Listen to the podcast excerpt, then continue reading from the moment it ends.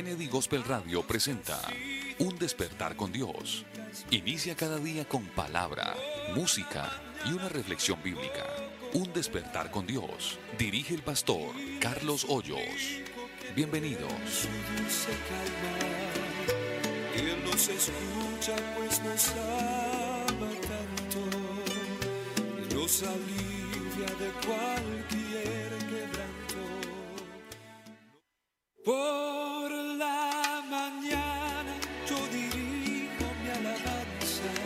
Kennedy Gospel Radio presenta Un despertar con Dios. Inicia cada día con palabra, música y una reflexión bíblica. Un despertar con Dios. Dirige el pastor Carlos Hoyos. Bienvenidos. Él nos escucha pues nos ama tanto nos alivia de cualquier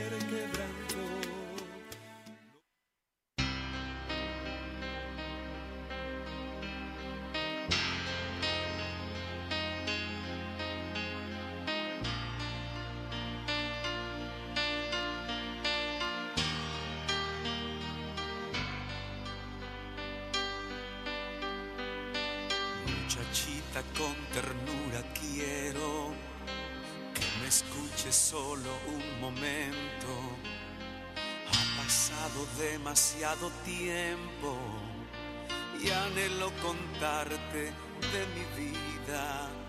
Yo también viví cada minuto en suspenso y con expectativa. Ese sueño diario permanente de saber si un día volvería.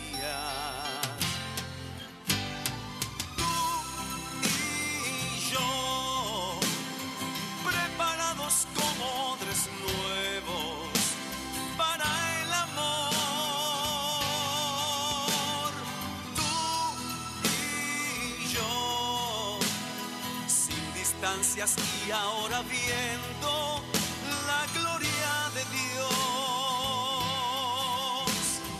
Dios. Esta es nuestra tierra. Hermanos y amigos, Dios les bendiga. ¿Cómo amanecieron? Un fraternal saludo en el nombre bendito de Cristo Jesús. Hoy estamos aquí muy, pero muy agradecidos con Dios, que nos ha concedido el privilegio de un nuevo amanecer. Y qué bendición poderles hacer saber que hasta aquí nos ayudó el Señor. Así que bienvenidos a nuestra sintonía.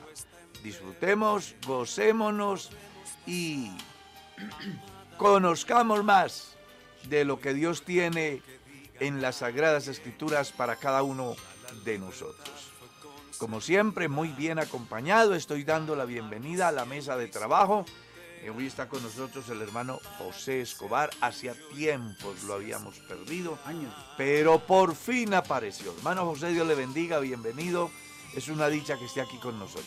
Amén, pastor. Dios lo bendiga. Dios bendiga a todos los oyentes. Bueno, aquí me siento hoy. Me siento en este día como, como en una cabina de un avión con cuatro pilotos y un aprendiz. Entonces, gracias a Dios por estar eh, al lado de ustedes, hermanos, aprendiendo y compartiendo las pala- la palabra del Señor con todos los que nos escuchan y aquí entre nosotros aprendiendo también la palabra de Dios. Sí, porque uno se sienta aquí y uno aprende. Amén. Todos Uno los días. aprende. Yo he aprendido mucho acá y espero que todos podamos aprender. Pastor Edgar, Dios le bendiga, ¿cómo amaneció? Muy bien, hermano Carlos, gracias a Dios por esta oportunidad que nos da de estar aquí una vez más. Eh, un poquito fría Bogotá, mojada, llovizna, ríos por todas las calles, pero felices de estar aquí. Un saludo para toda nuestra audiencia, todos los hermanos que nos escuchan a esta hora, que hoy sea un día lleno de bendiciones. También está nuestro hermano Felipe. Hermano Felipe, Dios le bendiga. Si ya no lo veía, yo sí lo he extrañado. Hace días yo, yo también, algunas ocasiones por trabajo no alcanzo a venir, pero hay días en los que no podemos desaprovechar la oportunidad. Así que les saludamos especialmente a todos nuestros oyentes, a la mesa de trabajo y esperamos que sigamos eh, gozando de la misericordia del Señor y aprovechando la oportunidad que Él nos da de acercarnos a su palabra y poder compartirla con otros. Esto es una bendición maravillosa. Pastor Sebastián, Dios le bendiga, ¿cómo amaneció? Amén, mi pastor, Dios lo bendiga muy bien, gracias a Dios. Muy contentos de poder estar acá en tan buena compañía.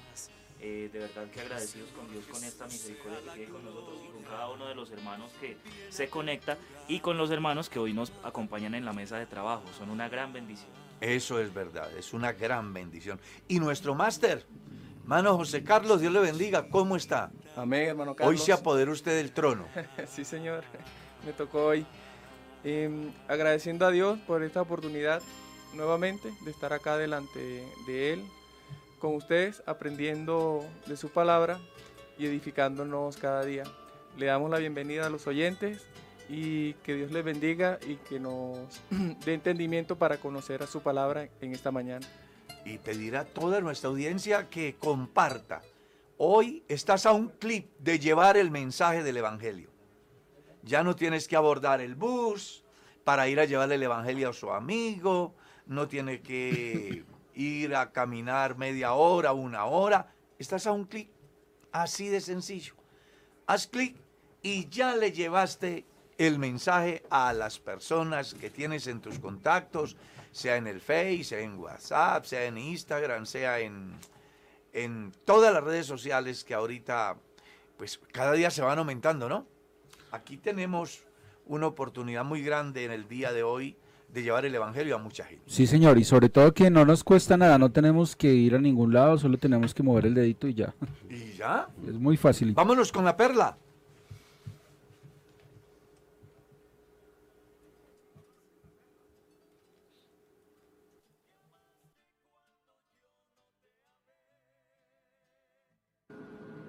La incredulidad es un obstáculo. Eso es lo que podemos entender de lo que está escrito en el capítulo 6, el versículo 5 y 6 del Santo Evangelio según San Marcos. Leamos.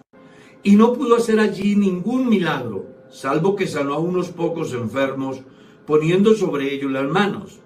Y estaba asombrado de la incredulidad de ellos, y recorría las aldeas de alrededor enseñando.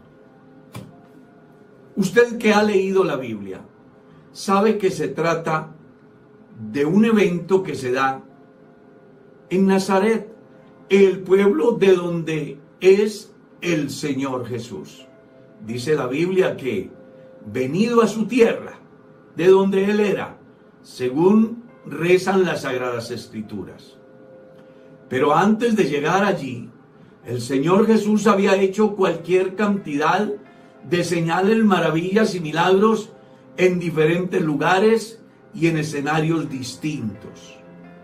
Sin embargo, no sirvió toda la fama que se difundía de él como para que los señores de Nazaret pudieran entender que el que estaba ahí no era otro que el mismo Señor Dios, creador del cielo y de la tierra. Fue tanta la incredulidad que dice la escritura que no pudo hacer allí ningún milagro. Y Jesús mismo se asombró acerca de la incredulidad de ellos. Claro, es que la incredulidad es un obstáculo para recibir los beneficios de Dios. Los 600 mil israelitas que salieron de Egipto hacia Canaán se quedaron en el camino solo por la incredulidad. Dios les había hecho promesa fiel y ya usted sabe, que quienes pudieron creerle como Caleb y Josué llegaron a la tierra prometida, pero los demás se quedaron. Pregunta cuál fue la causa, la incredulidad.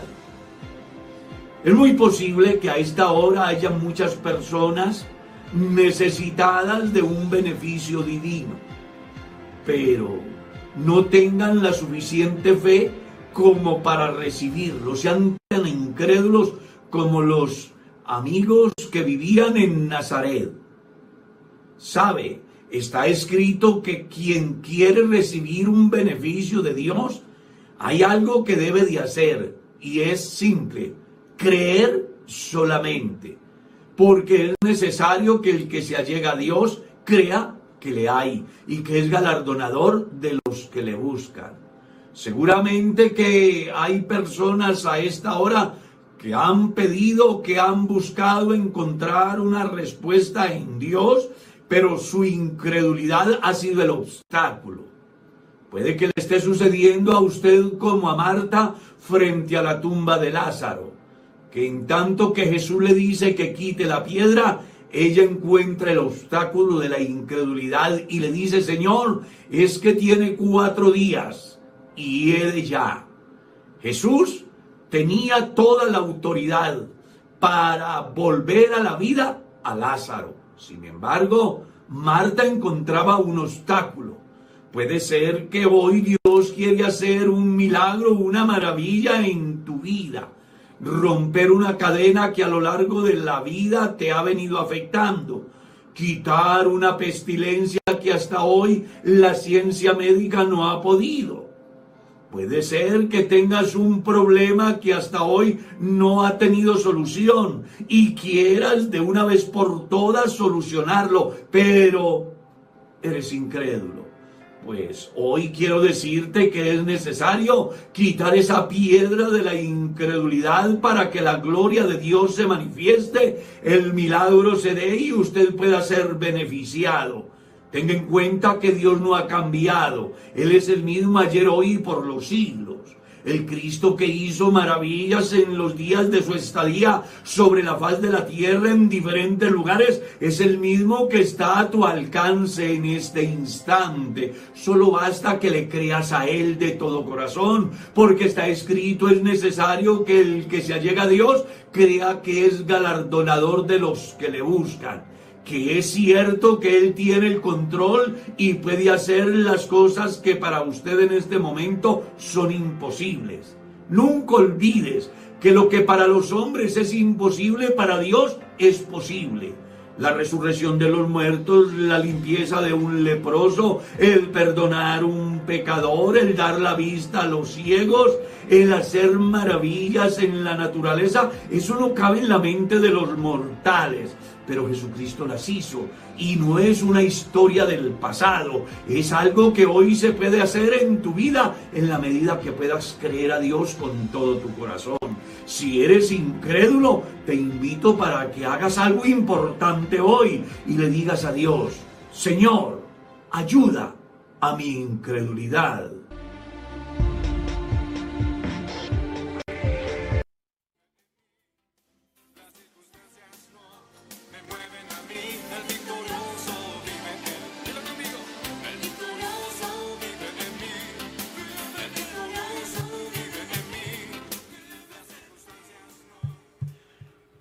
Continuamos aquí con el estudio de la palabra de Dios. Yo espero que ustedes estén muy juiciositos, tengan el lápiz y el cuaderno y juntos compartamos la palabra de Dios. Edifiquémonos.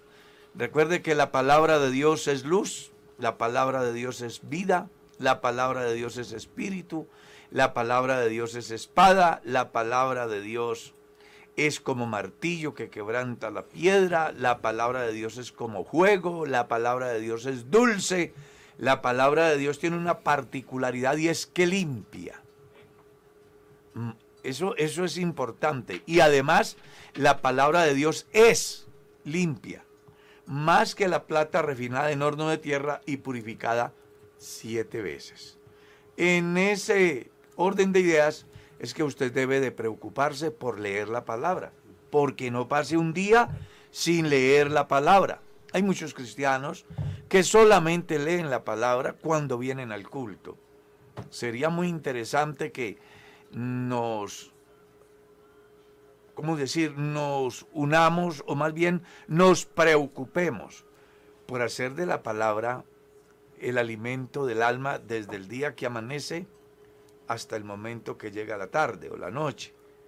Pues está escrito que quien medita en su ley es como un árbol plantado junto a corrientes de aguas, que da su fruto en su tiempo y su hoja no cae y todo lo que hace prosperará. Así que manos a la hora, Pastor Edgar. Vamos a leer del verso 7 al verso 14 del capítulo 2 del libro del Génesis. Amén. Dice así la palabra de Dios. Entonces Jehová Dios formó al hombre del polvo de la tierra y sopló en su nariz aliento de vida, y fue el hombre un ser viviente. Y Jehová Dios plantó un huerto en Edén, al oriente, y puso allí al hombre que había formado. Y Jehová Dios hizo nacer de la tierra todo árbol delicioso a la vista y bueno para comer, también el árbol de la vida en medio del huerto, y el árbol de la ciencia del bien y del mal. Y salía de Edén un río para regar el huerto, y de allí se repartía en cuatro brazos. El nombre de uno era Pisón. Este es el que rodea toda la tierra de Ávila, donde hay oro, y el oro de aquella tierra es bueno. Allí, ahí allí también Bedelio y Ónice. El nombre del segundo río es Gijón. Este es el que rodea toda la tierra de Cus. Y el nombre del tercer río es Idequel. Este es el que va al oriente de Asiria. Y el cuarto río es Éufrates. Tomó pues Jehová Dios al hombre y lo puso en el huerto de Edén, para que lo labrara y lo guardase. Ahí tenemos hasta el verso 14.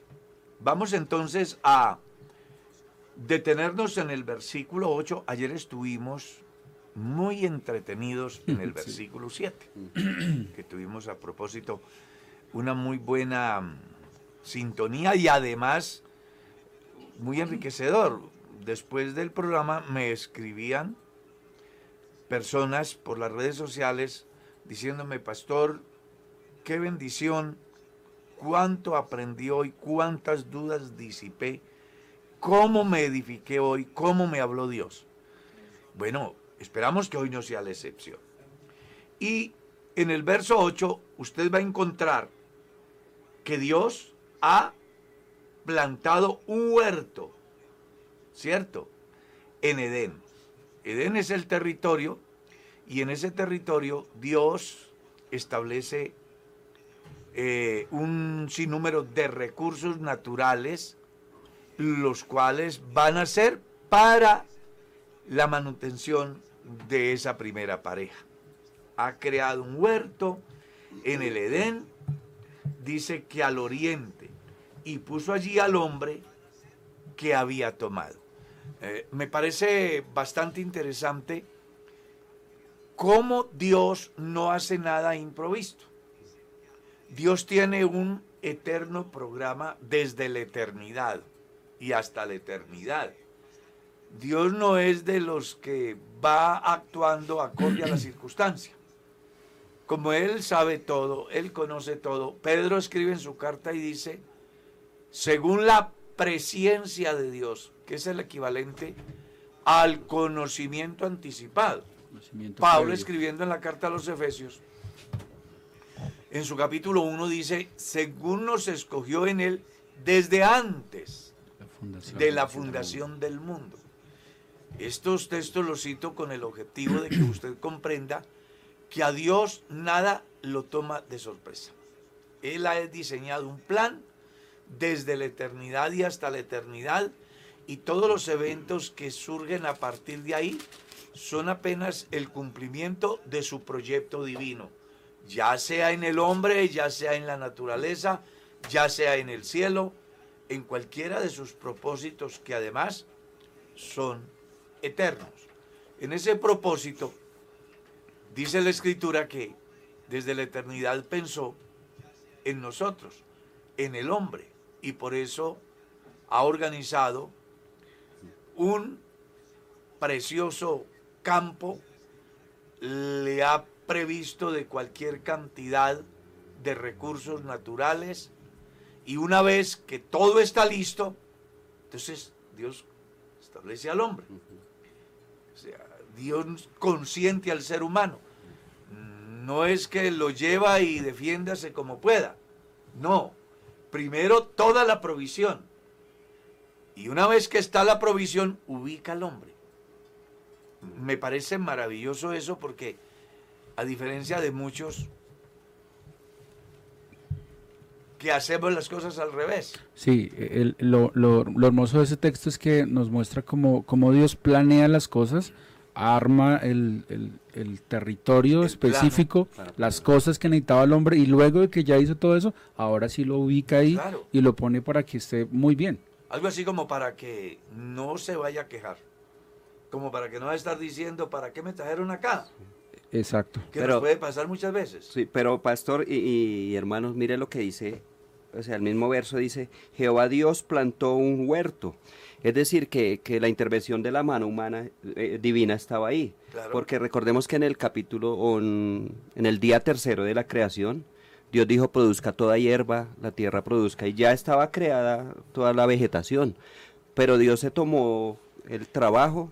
Entonces, hay muchos que dicen que el trabajo lo hizo Dios como castigo, por ahí lo dicen, y que no, el trabajo es una bendición y Dios mismo lo empezó con sus propias manos, plantó el huerto, después pone al hombre para que lo labrara y lo guardase, que es el verso 15. Pero Dios se tomó el trabajo de preparar todo con sus propias manos, como dice nuestro pastor, para que el hombre lo tuviera todo y disfrutara de todo. Es decir, no fue que vamos a ver dónde ponemos a Adán, no, Dios se tomó la tarea, el trabajo de hacer un huerto y no cualquier huerto.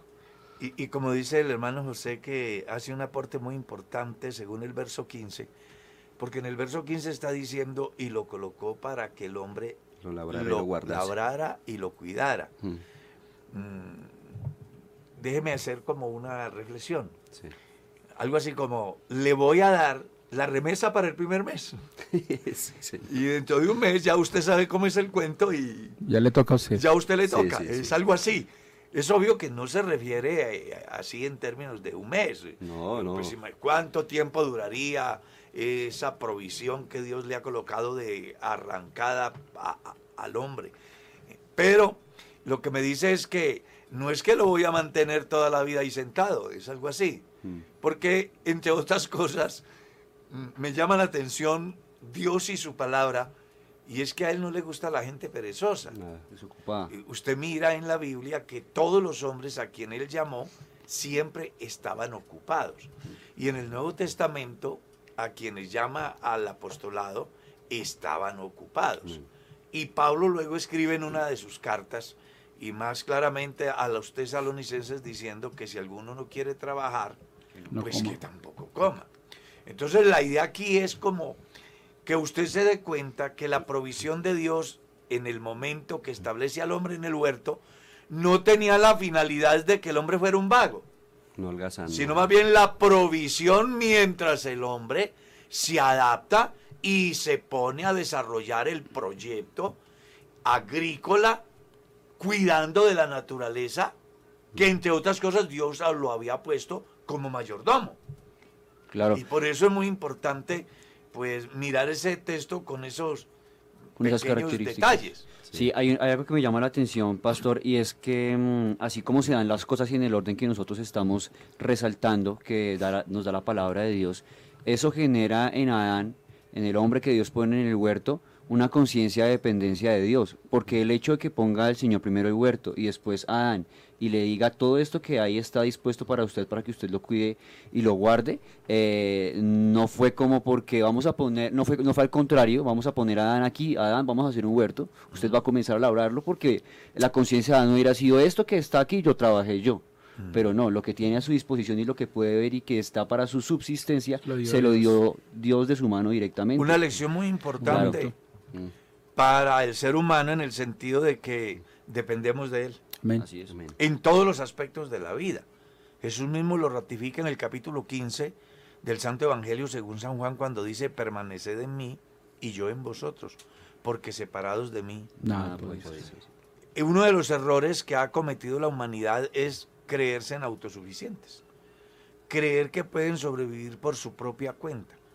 Y se les olvida que nadie puede vivir por su propia cuenta. El ser más soberbio, el más ateo, el más adinerado, quien se sea, el más sabio, depende de Dios. Porque no puede vivir sin oxígeno. Amén. No puede vivir sin agua. No puede vivir sin el producto de la tierra. No puede vivir sin los recursos naturales, ya sea en el campo mineral, en el campo vegetal, en el campo animal. Y aquí, como dice Felipe, es real. Y lo que Dios hace es enseñarle al hombre que ha de entender la absoluta dependencia de Dios. Dios no lo puso para que hiciera todo él y entonces dijera, mis manos hicieron todo esto y yo sobrevivo por mi cuenta. No, Dios lo que está diciendo es, venga, usted depende de mí. Amén. Y ojalá que usted y yo aprendamos hoy a depender de Dios.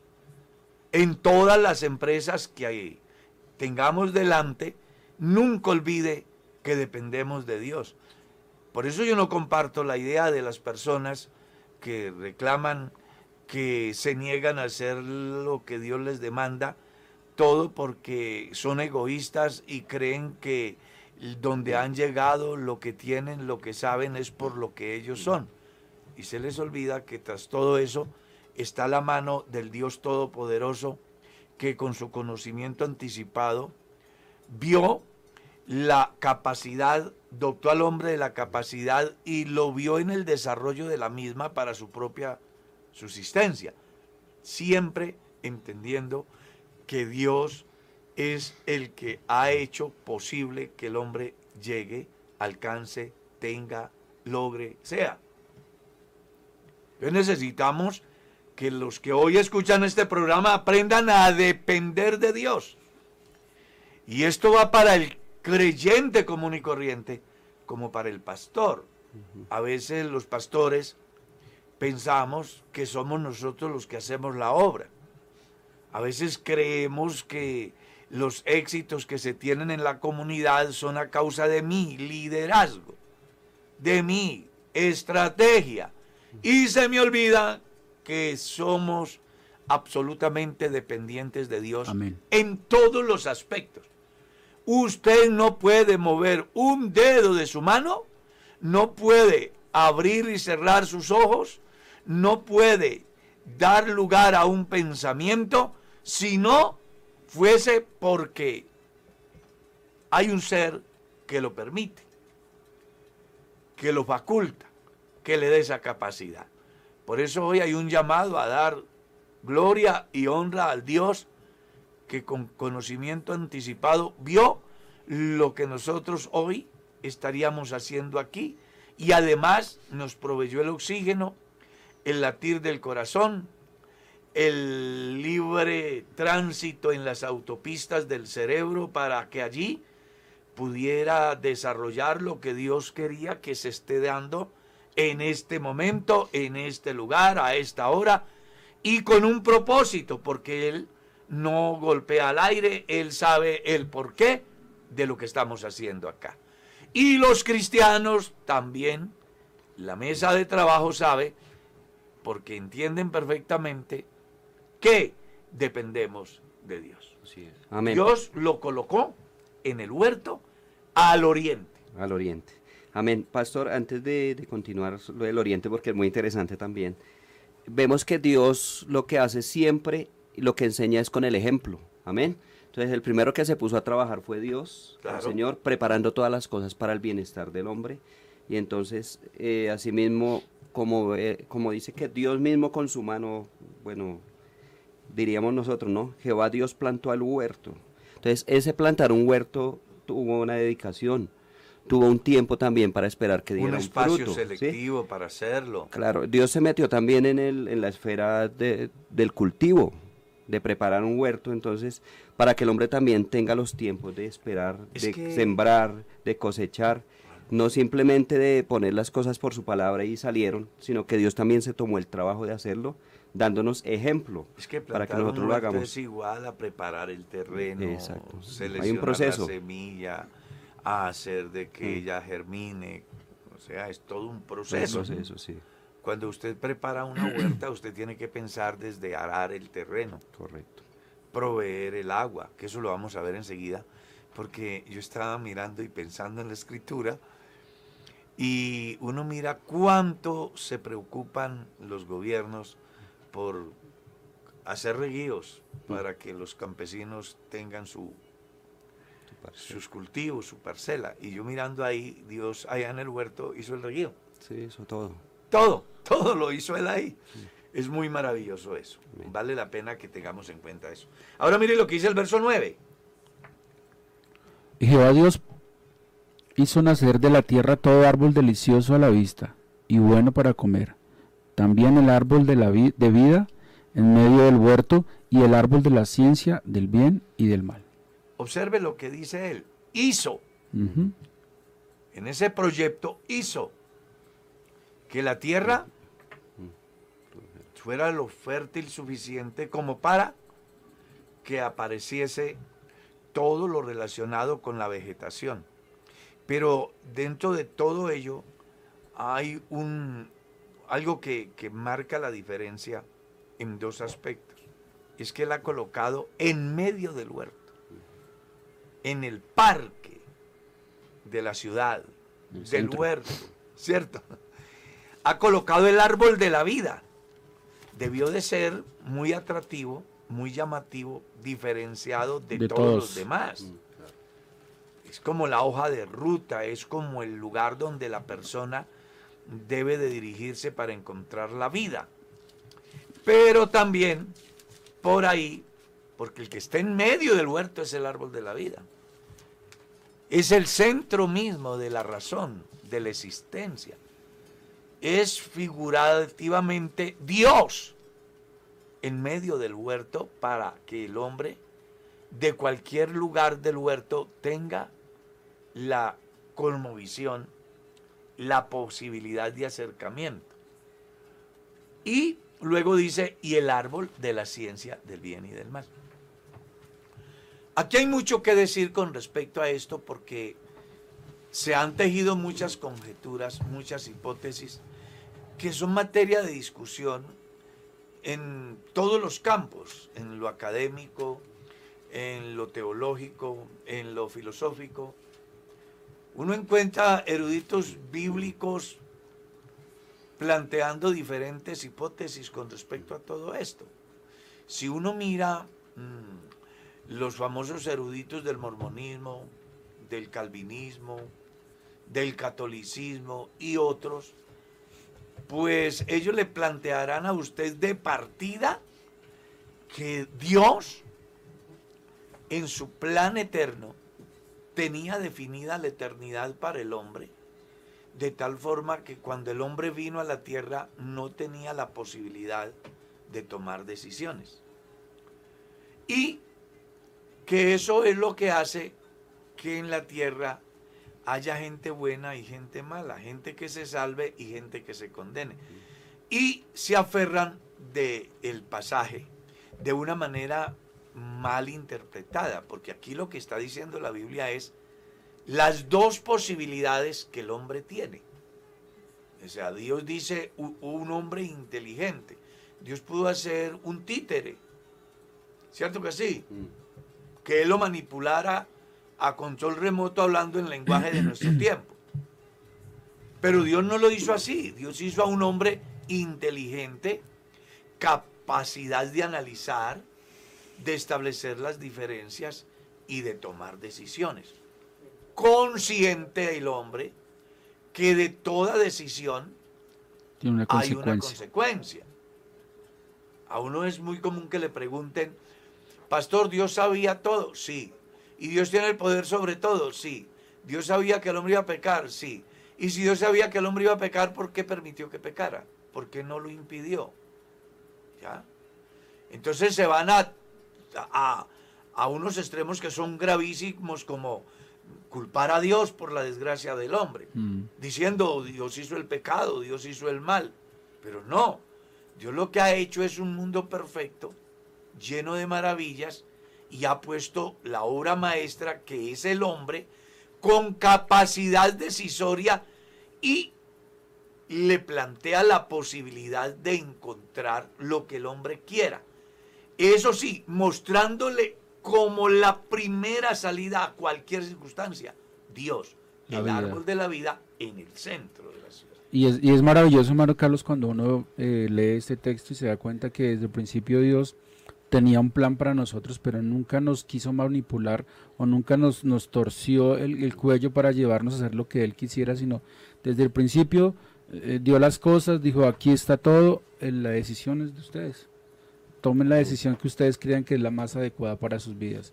Y eso nos hace pensar y nos tiene que hacer reflexionar en ese Dios maravilloso que nosotros creemos que aunque nos creó, aunque nos hizo, aunque nos sustenta, aunque nos da todo, Y que pudo, claro, Él es soberano. claro, lo pudo hacer, pero pero prefirió darnos esa oportunidad a nosotros. Amén. Y eso es hermoso. El primer gestor de derechos humanos. Gloria a Dios. Ahí, ahí yo, yo estoy viendo, aquí leyendo, tres clases de árboles, ¿sí? Sí. Todo, todo árbol bueno para la vista y, Y para delicioso. comer. ¿sí? Es decir, para que el hombre se deleite en la Eh, eh, en mirar visualmente, en mirar los paisajes, en disfrutar su pero producto. también en comer su producto. Pero también habla del árbol De vida. de la vida, ¿sí? Es decir, Dios nos da la provisión material, ¿cierto? La provisión espiritual que es Dios mismo y el árbol de la vida, más adelante que veamos el árbol de la vida es muy bueno, pero también el árbol de la ciencia del bien y el mal, es decir, Dios nos da el conocimiento, pero también la capacidad de decidir, lo que decía el pastor. Entonces, cuando el hombre va conociendo las cosas, ¿sí? Lo primero que tiene que ver es que está el árbol de la vida ahí, ¿sí? Por eso y- está en el centro. está en el centro, claro. Dios es el centro de todo. A pesar de todo lo que nos ha dado y del conocimiento que podamos tener, siempre Dios va a ser el centro. Es decir, no, ni lo que nosotros a veces decimos que es lo que conseguí, lo que Dios nos dio. A veces decimos, vea lo que estudié y lo que aprendí. Es el conocimiento que da Dios y el centro es Dios de todo esto. Entonces es una bonita ilustración. El ¿no? hecho, de, el hecho de pensar en la, posicionalmente, como lo estamos haciendo, en que el árbol de la vida está en el centro, me hace pensar que cuando el hombre tomó la decisión de tomar el árbol, el fruto del árbol de la ciencia del bien y del mal, tuvo que dar la espalda al centro, tuvo que dejarlo de lado, tuvo que elegir. lo- Mirar hacia otro mirar hacia otro lado Sí, que sí, mirar sí. hacia el centro, se desenfocó totalmente. Total. Mm, y creo que eso es una radiografía de lo que es la, la humanidad, ¿no? La humanidad, como lo estábamos comentando, se, se queja mucho de, eh, o los que analizan esto desde una mala perspectiva y culpan a Dios, eh, y dicen que, que entonces Dios es el culpable de su pecado y que ellos no tienen ninguna responsabilidad con el pecado de Adán, tienen que saber eh, hoy que la posibilidad de elegir la siguen teniendo. Esa no se les ha quitado. No, no. El Y cada vez que, claro, y cada vez que eligen pecar, y cada vez que eligen pecar le están dando la espalda a Dios y están dejando la opción buena que Dios le dio por, por la mala que, Y que- el que árbol está de la ahí. ciencia del bien y del mal está ahí también. Todavía está ahí. Sí. Todavía está ahí. Ahí cerquita de ustedes. porque si usted mira, desde la ley fue dicho. Y aquí pongo delante de vosotros la vida y la, La muerte, el la el bendición la vida. y la maldición. Y luego les da un consejo adicional. Escojan el Miren la centro. vida. Sí, sí, sí. Escoged el bien Para que vivan. para para que que viváis. Y luego en el libro del profeta Jeremías ustedes leen, así dijo Jehová, paraos en los caminos y mirad y preguntad por las sendas antiguas, cuál sea el buen camino y andad por él. Es un llamado porque ellos están mirando al árbol de la ciencia del bien y del mal, de sus deleites, de sus deseos, de sus placeres. Y Dios les está diciendo, están equivocados de ruta, Sí. tienen que volver a mirar al centro, a la razón de la existencia, a Dios mismo. Pero mire que les dice y les explica la razón. Y hallaréis descanso para vuestras almas. Si ustedes han estado tan distraídos en tantas cosas que lo único que han hecho es labrarse en problemas, desgracias, tragedias, vuelvan al centro. Miren la hoja de ruta. El árbol de la vida está ahí. Depende de ustedes. Y en la medida que lo hagan, van a tener descanso. Pero ¿cuál fue la reacción de ellos? Dijeron no andar. No andaremos. No andaremos. Tomaron su decisión errada. Es lo mismo que Lo hizo mismo que Adán. hizo Adán. Exacto. Adán tenía toda la posibilidad de definir la eternidad ya. Que muchas veces a nosotros, a causa de malas decisiones, pues cambiamos nuestro rumbo. ¿Sí? Cambiamos nuestro rumbo. Una persona comienza a cotizar para la pensión y lleva 5 o 10 años y por cualquier circunstancia dice, no vuelva a cotizar. Y se le olvida que los años van pasando. Y un día abre los ojos y tiene la edad que yo tengo y no tiene la pensión. ¿Fue que no tuvo la oportunidad de pensionarse o no aprovechó quiso la oportunidad? ¿Ya? Así ocurre aquí. Adán pudo definir la eternidad.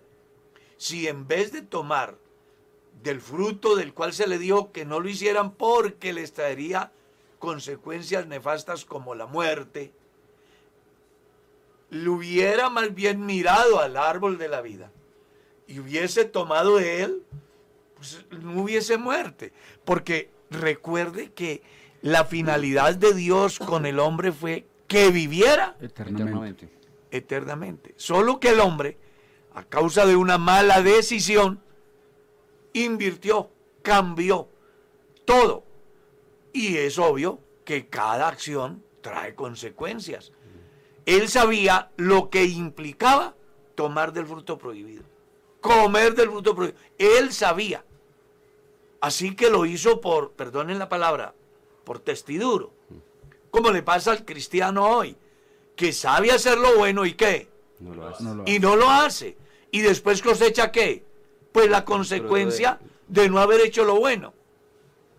Esto debe de abrirle los ojos al cristiano para que fijemos bien nuestra mirada en Jesús, que aquí es el árbol de la vida. Pastor, eh, tejiendo, es que se me vino tejer algo, ¿sí? Con lo que dice Felipe, con lo que dice el hermano Edgar y, y el pastor. Le dimos la espalda a Dios, el hombre le dio la espalda a Dios, y cuando Dios hace un llamado que es la conversión, convertíos a mí, dice, volveos a mí, es volver la mirada a mí, es decir, otra vez volver que, se- que Dios sea el centro de nosotros, esa es la conversión del ser humano, darle la espalda al mundo, a lo que estamos pensando y volvernos a Dios, y ese es el llamado todo el tiempo de Dios a que ve, yo estoy aquí, yo soy el centro, yo soy el árbol de la ciencia del bien y del mal, yo soy el árbol de la vida, ¿no? Entonces el- el- la reflexión es esa, que, que la conversión es que el hombre vuelva a sus caminos a Dios y lo mire otra vez como el centro de todo.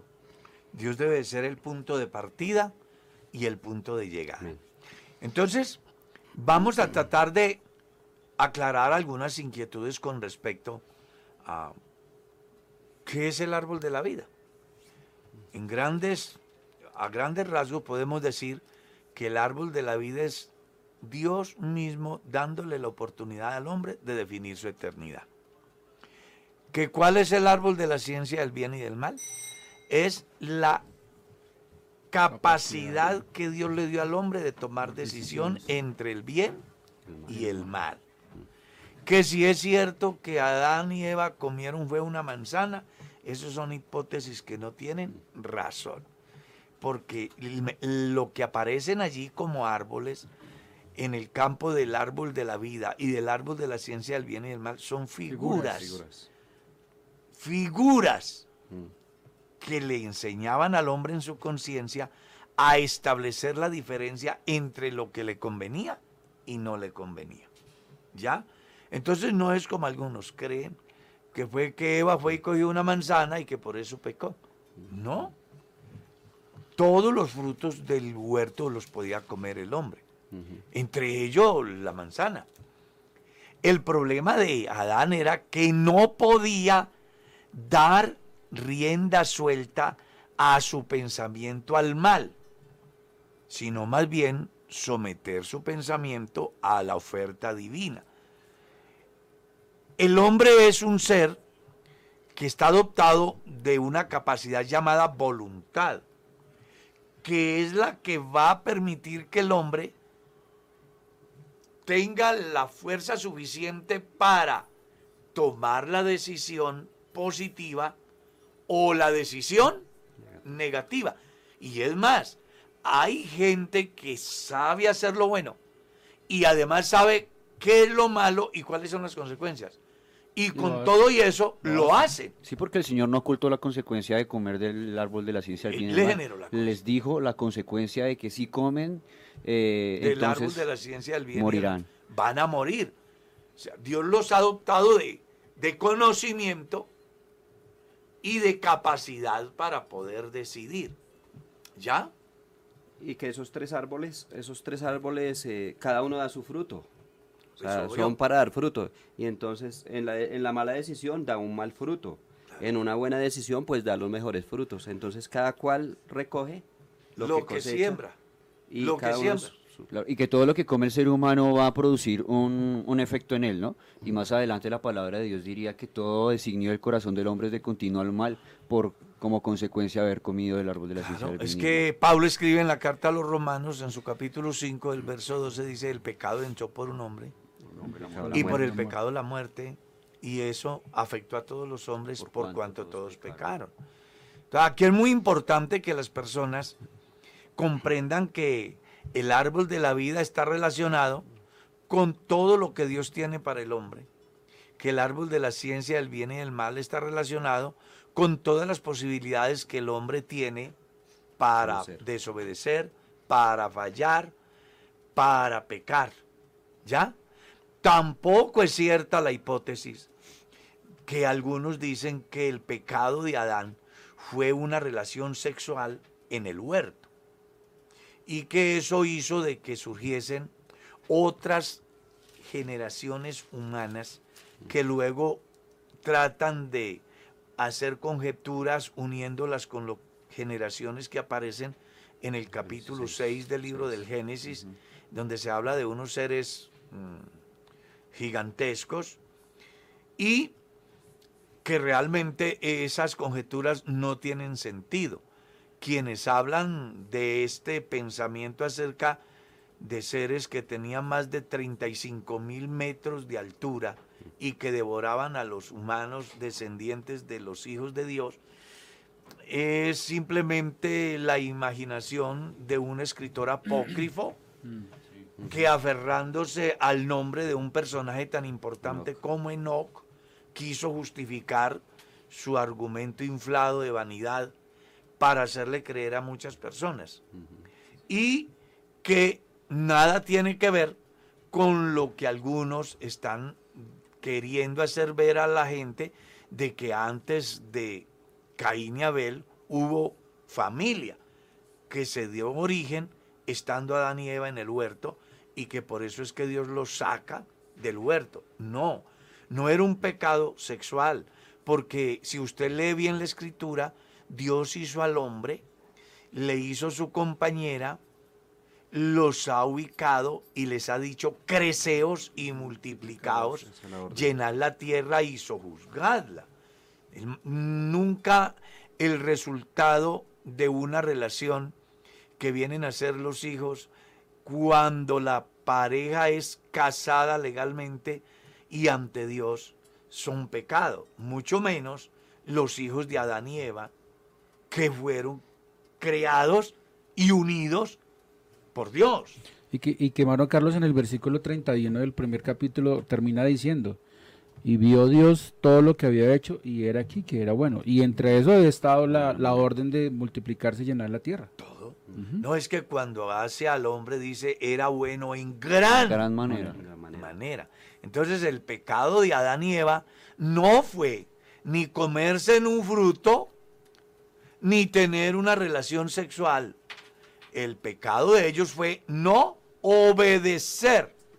Tienen la oportunidad de decidir entre el bien y el mal y ellos Escogen el mal. escogen el mal. Y por eso viene la consecuencia. Aparece el dolor, la enfermedad, la muerte, la separación del hombre con Dios. Es muy interesante que las personas pues tengan claro para que así no estemos dando pasos en falso. Y luego en el verso 10 vamos a encontrar el reguío de Dios para la finca de Adán. Sí, ¿Cierto? sí, señor. Usted sabe que en Colombia es muy usual escuchar a los campesinos pidiendo al gobierno créditos para hacer reguíos en sus cultivos o infraestructura para que haya reguíos en sus culturas, en sus, en sus cultivos. Pues ¿cómo le parece que a Dios no se le escapó nada?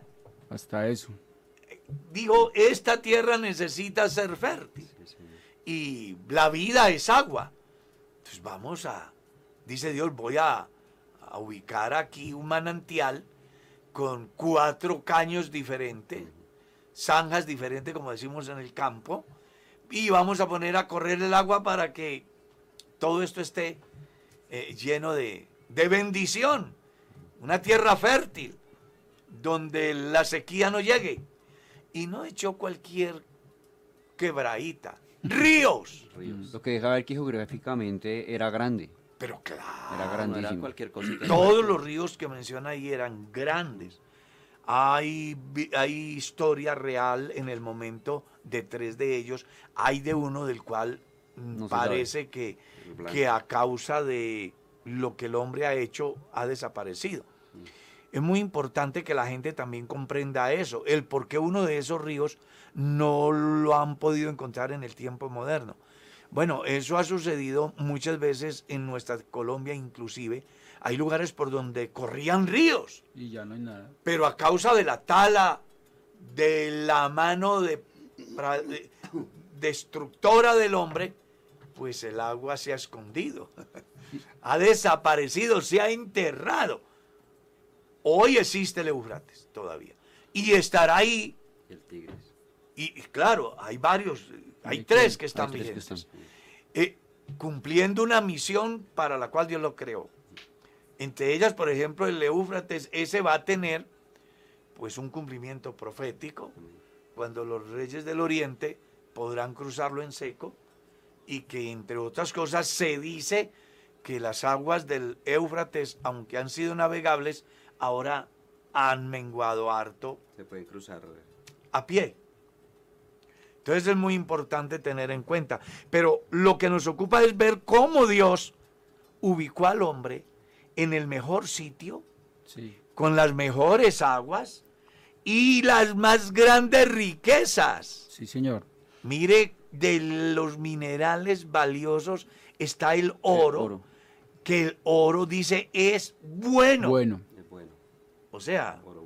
No es un oro chichipato como el que como el que buscan venderle a la gente por ahí, ¿no? No, es oro de calidad. Aparte de eso, había otros minerales muy importantes Ónice y... Bedeli. y bedelio. El bedelio se cree más bien que es como una resina, pero era es que es comparado el maná que Dios le dio al, al pueblo de Israel, lo comparaba con el bedelio, como color de bedelio, o sea, tiene una riqueza grande de provisión de Dios para el hombre, ¿no? En el proyecto de Dios, todos aquellos recursos, sin duda alguna, tenían una finalidad Mm, y era que el hombre lo tuviera todo. Sí. sí. Además, la geografía bíblica muestra que el Edén estuvo en esa parte de pelea hasta el día de hoy, que es el Golfo Pérsico, donde está Kuwait e Irak. Y si usted aparte de mirar el oro, el ónice, el, Mira para abajo. está el oro negro, El oro Sí. negro. porque es una capa de tierra flotando en un mar de petróleo, petróleo. que el hombre ha venido extrayendo y extrayendo y no se acaba.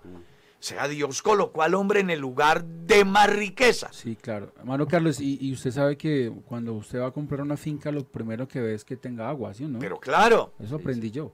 Uno, uno, lo primero que mira es que tenga una fuente de agua y Dios les puso no una, cuatro. Cuatro. cuatro. La provisión de Dios fue Y, y- y donde ellos estaban flotando sobre una riqueza que hasta hoy se la están disputando. Mm. O sea, Dios colocó al hombre para que no le faltara nada. Yo hace mucho No, tiempo... no, eso es una belleza de Dios el que tenemos. Hace mucho tiempo, pastor, escuché eh, alguien, eh, un artículo de prensa decía, miren al Medio Oriente. Y, y- mirar hacia el Oriente, que fue donde nacieron las civilizaciones, donde es- nació la creación prácticamente, el huerto del Edén, las riquezas, de allí se desprendió toda la tabla de las naciones, eh, las primeras genealogías nacieron allí, eh, las primeras asentamientos humanos nacieron en el Medio Oriente y la, toda la fuente de riqueza proviene de allá y, y lo sabemos, o sea, los países más productivos o en cuanto a dinero Están allá. están en el Medio Oriente, entonces es como un punto de referencia y es donde Dios puso el centro de todo, donde Dios mismo estaba ahí en el huerto, entonces sí hay mucho por hablar de aquella tierra del Medio Oriente, es decir, es toda la historia y todos los pueblos tienen que confluir ahí porque ese es el origen de las Y civilizaciones. ese es el origen de las civilizaciones. Uno va a la historia eh, de, de la humanidad Sí, los y sumerios, todos los sumerios, los- todas las primeras civilizaciones arrancaron por ahí. por el Babilonia, Mesopotamia, los, eh, persas, todos arrancaron Todos, ahí. todos, todos. Sí señor, O sea que el hombre perdió una gran Sí, oportunidad claro. total.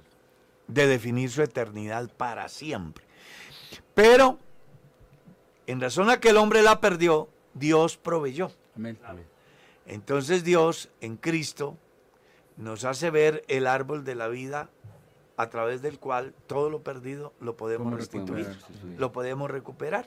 Y el pasaje claro es de Pablo. En Adán todos mueren, en Cristo todos son vivificados. vivificados. Vivificados. El tiempo se fue. Vamos a orar por muchas personas que están pidiendo oración. Aquí están diciendo que para que su familia crea al Señor, que para que le apareje un empleo, que para que se sane su familiar. Vamos a orar por todas esas necesidades Eh, hermano Felipe, diríjanos en esta oración, háganos Claro el que sí, pastor. Vamos a orar por todos los necesitados. Señor Jesucristo, eterno Salvador, Dios Todopoderoso, aquí delante de ti, Señor, reconociendo que tú eres bueno, reconociendo que dependemos de ti totalmente en todas nuestras áreas, hasta nuestra misma vida ha sido dada por ti y toda la provisión que podemos tener hoy también proviene de tu mano, Señor. Conscientes de ello, te rogamos que tú obres en cualquier necesidad que tengamos, porque sabemos que tú tienes el poder, y no solamente el poder, Señor, sino que tú eres misericordioso, y cualquier dificultad que podamos atravesar en el mundo, tú has dicho que tú has vencido al mundo, y por eso nuestra confianza está en ti. Y tú te dueles de nuestra condición y te acuerdas de que somos polvo, Señor, así que te rogamos que tú obres conforme a tu misericordia, a tu bondad, y seas propicio a la necesidad de cada hermano, de cada uno de nuestros oyentes, que hoy levantan su voz para orar y para clamar a ti por sus necesidades, bien sea de salud, de su hogar, de su economía, Señor. En cualquier necesidad tú te puedes glorificar el día de hoy. En tu nombre santo. Amén, amén. No olviden, no es tiempo de llorar, es tiempo de buscar Amén. el árbol de la vida. Se llama Jesús. Amén. Si vienes a Él, tendrás vida eterna en su nombre. Nos vamos, hermano José. Gracias a Dios por este día, pastor. Gracias a Dios por permitirnos estar nuevamente en su presencia y disfrutando la palabra de Dios. Amén. La disfrutamos totalmente y nos sentimos gozosos de, de ver que ella nos habla. A veces ni siquiera tenemos que preparar las cosas, sino que ella misma nos va diciendo lo que, lo que quiere hablarnos. Sí, señor, mi estimado pastor Edgar. Hermano Carlos, como siempre digo yo, es un placer estar aquí sentado escucharlo, a su merced y a todos. Hoy sí realmente me disfruté este texto, así como cuando uno está, se está comiendo un, un plato que le encanta, así, así estuve yo hoy, feliz. Bendiciones para todos. Mi hermano Felipe. Qué bendición haber estado aquí, hermano Carlitos, con el hermano José, el hermano Edgar, con José, nuestro máster, y el hermano eh, Sebastián también, y con cada uno de nuestros oyentes. Les deseamos que la bendición, sea, la bendición de Dios sea acompañándolos en el resto de semana y que sigan conectados con, con un despertar con Dios mañana a las 6 de la mañana otra vez. Ahí vamos a estar si Dios nos da vida. Pastor Sebastián, Y pastor, Dios lo bendiga a usted, a esta maravillosa habló mesa mucho de hoy. trabajo. Hoy estuvimos aprendiendo. Estuvimos aquí eh, eh, anotando y, y muy contentos con este maravilloso estudio. De verdad que es muy enriquecedor. La palabra del Señor siempre trae algo nuevo que enseñarnos. Un saludo muy especial para cada uno de ustedes y para todos los hermanos y amigos que se conectaron con nosotros en esta mañana. hermano José Carlos. Dios lo bendiga. Amén, mi pastor. Eh, ha sido un gusto estar con ustedes acá acompañándolos, eh, agradeciendo a- al Dios, el proveedor de todo, y quien hizo todo perfecto en su tiempo. Así es. Em, deseándoles a ustedes y a los oyentes un gran día, que Dios nos bendiga y que les ayude en todas sus labores. De mi parte, gracias por estar ahí. Dios los bendiga. Feliz día.